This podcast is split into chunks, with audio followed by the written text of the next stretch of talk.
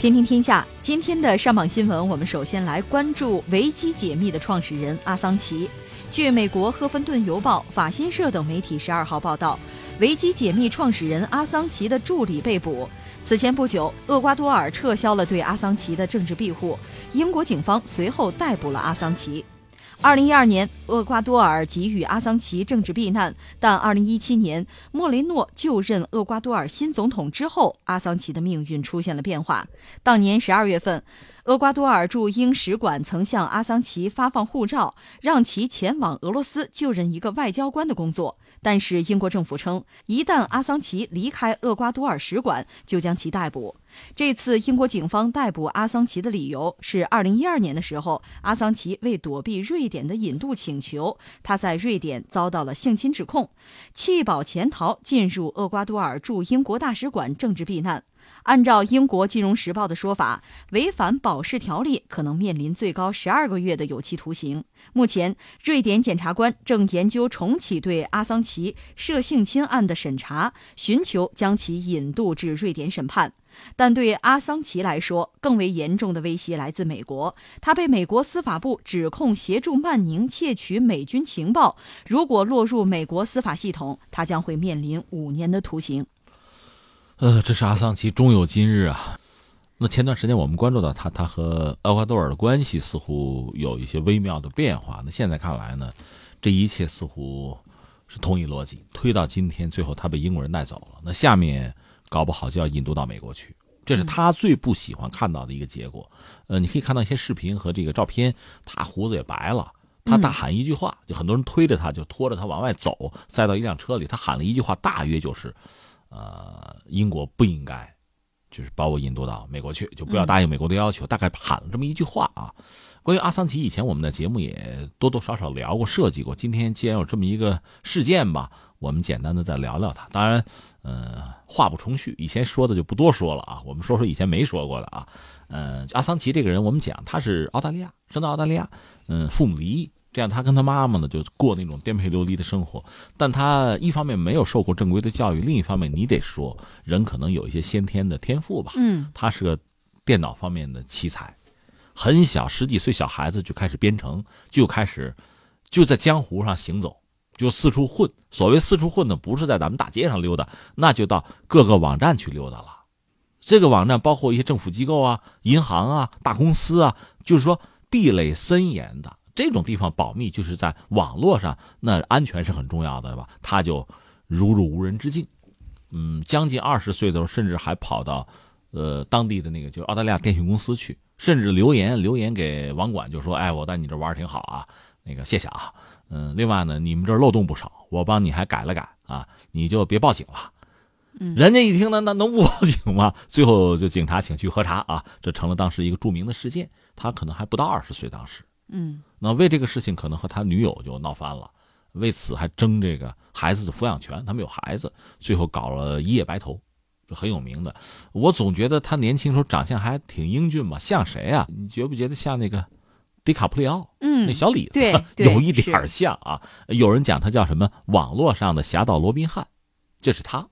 呃，其实我们讲他形成现在的这种思维方式吧，处理问题啊、世界观啊，可能和他童年的经历啊，和他这个一直以来桀骜不驯，呃，和各种的大的这个政府啊、机构啊、财团打交道、博弈，可能是不是和这个经历是有关系的？他逐渐形成自己一套逻辑，他觉得这个世界应该是透明的，就是公众啊应该有权利了解一切真相，而这个什么政府啊、资本啊，他们往往是有一些不可告人的。秘密，甚至是有罪恶，我得让大家知道，这是一个背景。因为这个背景，最后他创立了危机解密，就是一个专门的一个网站，专门就是把把秘密告诉大家。那秘密怎么来呢？他自己搜集。另一方面呢，有很多志同道合的人会向他提供。刚才你讲在美国那叫曼宁的，那其实是一个大头兵吧，但是因为他处理的这个机密情报的那个位置很重要，就找了个 U 盘一拷。这就就等于违规嘛，就等于把这个秘密就给了这个阿桑奇，就这么一个事情。很多人向他提供，呃，信息也好啊，呃，技术上的支持啊，做志愿者呀，啊，等等等等，这样他才能够做。就等于说，在世界范围内，因为有网络嘛，志同道合的人可以凑到一起。这有一帮人呢，也算无政府主义者吧。确实，大家就是有共同的信念和目标。嗯阿桑奇只是一个代表，是个 logo。其实他背后还有很多人。如果只是他一个人的话，断然不可能和整个世界和各国政府去抗衡，那不现实。他一开始呢，就像其实咱们人和人不会差太多。一开始他也就是小心翼翼的，就探索这个边界嘛。一开始比如搞个公司，小国的政府，比如最早我记得他是搞了谁呀、肯尼亚，嗯等于间接的影响了肯尼亚大选了。他一爆料，那腐败，你想那？马上带来这个结果就改变，一点点做大。呃，冰岛那个经济的危机和他也有关系，他爆一些料，最后引发了呃金融啊、银行系统的混乱，就这样的事情，最后就搞到美国头上了，而且搞的是最多。这里面最经典的那个案例就是美国在伊拉克，美国大兵在伊拉克屠杀平民的事情。嗯呃，当时有一个死难的人呢，实际上也是伊拉克人，但是他是是路透社的记者，算英国的记者。就当时这个事件大约是怎么样的？这个记者和就当地找了个翻译或者导游之类的，弄个小车，就是采访当地的平民，那也采访美军的生活，是这么一个事儿。这个事儿当时他们到了一个广场上，那人很多啊，他们去做采访，本来就是老百姓嘛，就是很正常的一个。基本上是很和平的一个环境嘛，忽然飞来这个美国的那个阿帕奇直升机，武装直升机，就是一通扫射，连着记者在内，大家倒在血泊之中。这事儿还没完，因为那个录像应该是美军录的啊，嗯所以就就接着录。然后呢，就在阿帕奇直升机看来，地面上就像电子游戏一样，是吧？那人也没有生命，没有情感，就是跑来跑去的，就打嘛。又来了车，有些人下车，可能一看这个状况，想救人，想帮忙。啊，这个车，哎，这这个打吧，救人的人也不放过，呃也不放过。而这个时候，他们就向指挥官请示，有对话的。嗯然后我们我们射吧，射击吧。然后呢，那个指挥官说拉倒拉倒不，哎呀，让我们射吧，就是呃撒娇。指挥官反正就几个回合说，打打打吧打吧，这又打，就整个这个过程就是，哎呀，这个草菅人命啊，嗯这美国大兵啊，所谓正义之师啊，带去稀释民主啊。但是你想，伊拉克人民得到了什么？这些事情，伊拉克人都很难知道，因为该打死的打死了，别人怎么会知道？美国人民也不知道，嗯他们认为我们的子弟兵在伊拉克是那是匡扶正义的、替天行道的，嗯而这些东西说明了什么？就这些东西，阿桑奇给爆出来了。那你想，就把英国把路透社也放进去了，对吧？我们的记者死在你手里了，这一下子轩然大波。对，就等于是这样的一段视频被维基解密给公布出去了。我还有二十五万段呢，嗯，我的文件非常多。你想一下子阿桑奇是一个什么样的状况？就是就是罗宾汉，就是一个呃对抗强权、揭露丑恶的英雄，就这样。这是当时引起全球震动很大的一个事件哈。这还不算完，嗯呃，后来呢，他等于说和美国政府算结了梁子吧。呃，按照通常的逻辑，那就是欲置之死地而后快嘛。嗯，当然，在整个这个过程之中呢，关于互联网，呃，关于网络的自由，呃，包括这个新闻信息自由这些事情，一直是在国际社会上讨论的焦点。你包括美国当时总统奥巴马，他上台也是因为很好的利用了网络，是吧？年轻人会演讲，Yes we can，就这个是吧？嗯呃，那也是拜互联网之赐。包括希拉里·克林顿，那在网上也曾经呼风唤雨。为什么说他呼风唤雨？你看看当年那什么茉莉花革命啊、阿拉伯之春呢、就这套东西，包括叙利亚内战，哪件事离得开网络？包括乌克兰颜色革命，都是在网上忽悠起来的呀。嗯那你这么忽悠，阿桑奇是那么忽悠，然后大家方向不同是吧？但是力量力道都很足，这是我们讲只是这么一个状况啊。后来呢，阿桑奇这不就招了事情吗？在瑞典被指控是性侵，对，这个事情其实真的是说不清，因为我们以前讲过，瑞典这个国家相当的性自由，因为是性自由这个前提背景吧，如果性侵那就是重罪，都性自由了，你还性侵，那不就重罪吗？阿桑奇就被指控了，但是后来耐人寻味的是，瑞典方面又撤销过这个指控。对，这是非常有意思的。而阿桑奇因为这个事情就成了罪犯了嘛，最后他在英国逮了个空子跑了，因为他担心落到美国人手里，他是跑到厄瓜多尔驻英国的使馆里边，就我政治庇护，我要求避难，政治避难。而厄瓜多尔呢，真就虽然国家不大，就给了他这个庇护，而且一下子七年。那英国呢，这软硬兼施吧，说你人交给我，这边我就是不交。而阿桑奇只要人不出来，就是安全的。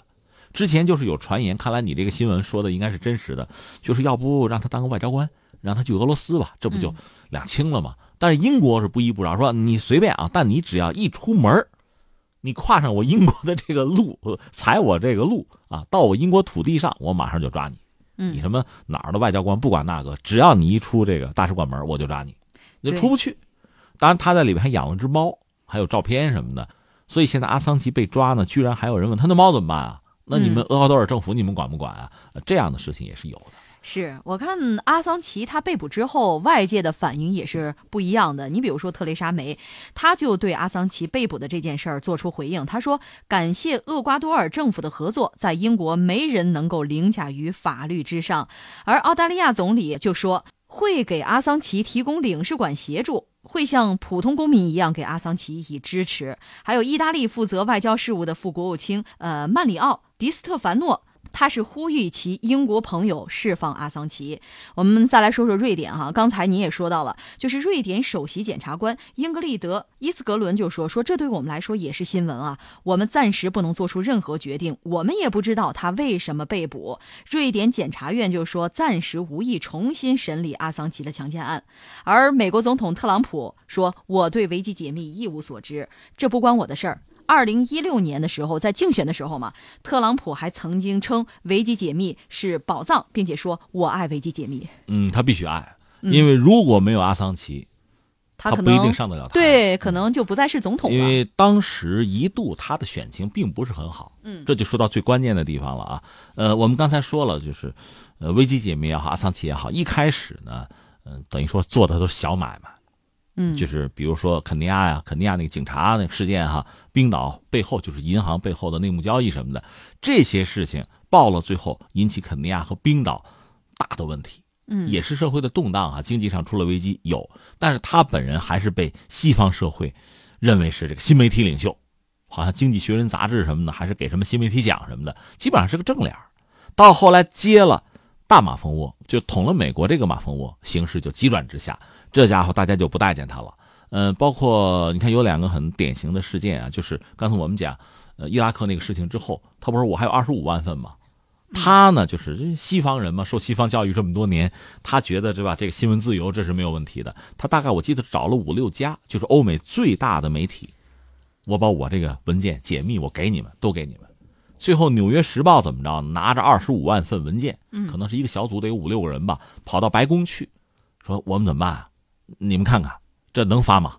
然后可能用了几天的时间，二十五万份啊，分分类，什么能说，什么不能说，还搞这个，这是《纽约时报》干的事儿。嗯，所谓新闻自由，这个你看你怎么理解了，对吧？对，我们只能说哦，这样哈。然后 C N 也是，C N 采访过阿桑奇，阿桑奇很想跟 C N 的记者就讲，我看那个美军暴行啊，我这这，哎，你强奸没有啊？你给我说这个，咱不说那个，咱就说说你强奸没有吧。最后可能扯了五十分钟，阿桑奇是，咵一摔话筒，不谈了，嗯，不谈了，嗯，就是你别跟我说这个，我想跟你说呢啊，不不，咱就说这个，新闻自由，哈，就是这样子，就你会觉得真的是很可笑的一个事情嘛？那希拉里·克林顿一度在选情上曾经超越了这个特朗普，但是阿桑奇他还在这个厄瓜多尔那大使馆地下室呢，说我让他当不成这个总统，就夸放了大概不到两万份文件。它里面什么呢？我大概就是最重要，我印象中是两点。一点是就是希拉里呢抹黑自己在民主党内的对手桑德斯，就说他是无神论。你知道在西方那还是得讲有神论是吧？没个上帝那不行哈。谁要无神论，好像就没信仰，没信仰就没道德，这是他们的逻辑。桑德斯是无神论，就抹黑桑德斯，这是竞争对手党内的。那抹黑特朗普呢，也有一套东西，水军什么的都有，有计划，有安排，咵就扔出去了。那希拉里·克林顿咔嚓一下就摔在那儿了，等于是这样。所以从这个角度讲，特朗普当选真的应该说和危机解密和嗯和阿桑奇是有关系的。嗯，至于阿桑奇是愿意帮你，还是更讨厌希拉里·克林顿，这个我们就不好说了。你看这个所谓通俄门，又说俄罗斯干预美国大选，不也有这个说法吗？也许普京并不喜欢特朗普，只是更讨厌这希拉里·克林顿。这就各种各样的说法不论，反正这个事儿摔出来之后。嗯，希拉里是就翻身落马了，这个显然和阿桑奇的这个爆料是有关系的。嗯嗯，所以在美国，你真要说的话，也许特朗普倒没什么，希拉里肯定是恨之入骨啊，是 是毫无疑问的。但是问题在这，他在里边待了待了七年，对。那你说最后怎么厄瓜多尔就就变了这个态度呢？对我刚才就想问这个问题，就是厄瓜多尔为什么会现在取消对他的庇护？而且另外还有一个问题就是什么呀？就是美国能不能顺利的引渡阿桑奇？嗯，这俩问题是吧？嗯，第一个问题涉及到厄瓜多尔呢，我觉得两点就能解释这个问题：一，换领导了，嗯，就总统换了。你看现在他那个老总统骂现在这个总统，对对对，哎呀，你是整个拉丁美洲最大的叛徒啊！是，就是我坚持这么久，我就没有拱手相让。你一上台，你把人家给卖了，不是东西，这是一个。还有一个啊，嗯，这是应了中国那句老话了：“天下熙熙，皆为利来；天下攘攘，皆为利往。”你去查新闻吧，有这么一条。最近啊，呃，IMF。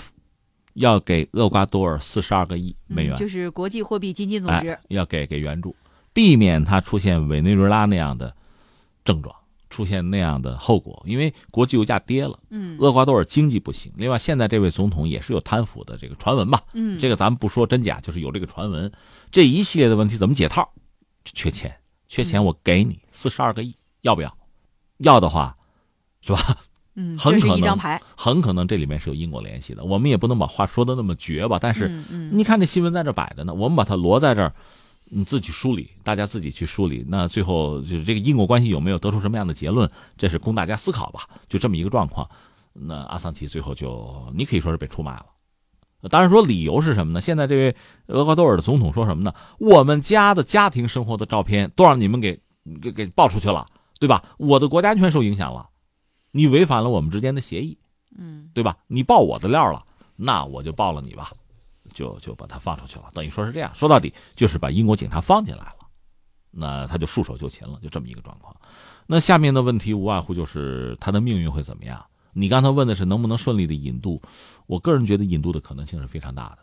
一个是所谓不是长臂管辖之类的，美国有这个习惯，美英之间有相对比较特殊的盟友关系，而且现在又实质脱欧。那英国现在这个压力也很大，如果特蕾莎梅还是想拖的嘛，那拖了之后呢，和美国的关系恐怕应该更进一步，才有利于有利于英国的利益，恐怕是这样，所以有可能。但问题在这儿，刚才你谈了半天，如果按照你刚才说的那些罪名，他判不了几年，嗯，对吧？一个是五年，那个是论月的，我们就算六年又怎样？如果是这样的话也无所谓，但问题在于，如果很多人恨他入骨的话。那就不好讲了，就他的命运就不好说。一个是判多少年的问题，呃，什么样的罪名的问题吧。另外再就是他在狱中的安全，我们难免也要打一个问号。这才是让人觉得比较就比较关注，或者说最没底的。但是好在哪儿呢？我觉得他有很大的名气，就是我也相信有很多人愿意站出来就声援他，甚至帮他辩护。比如说俄罗斯。呃，另外，在美国国内，就在西方世界，应该也有很多人认同他的这个理念。因为无政府主义这个东西吧，历史当然很悠久了。大家一说那个俄罗斯有个巴古宁啊，无政府主义。哎，大家知不知道那个西西公主？西西公主，这不是我们中国看电影很有名的那个，就是奥匈帝国的那个皇后。她怎么死的呢？是被一个无政府主义者刺杀的。嗯，那个人对她没有任何的这个仇恨，就是我就想杀一个皇族。欧洲不是贵族多，我弄死一个人，我要出个名啊！我我反对现行的这个制度，逮着谁算谁。哎，这不是那皇后吗？弄她吧！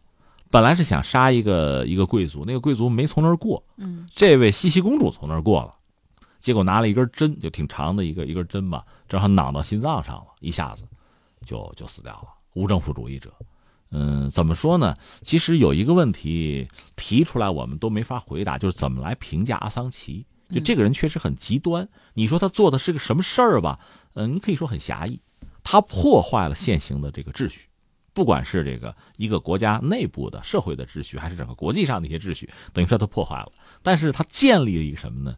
其实也没有，嗯，他能破，但他不能立。他是一个破坏者，但是他很难是一个建设者，所以他能够坏事儿。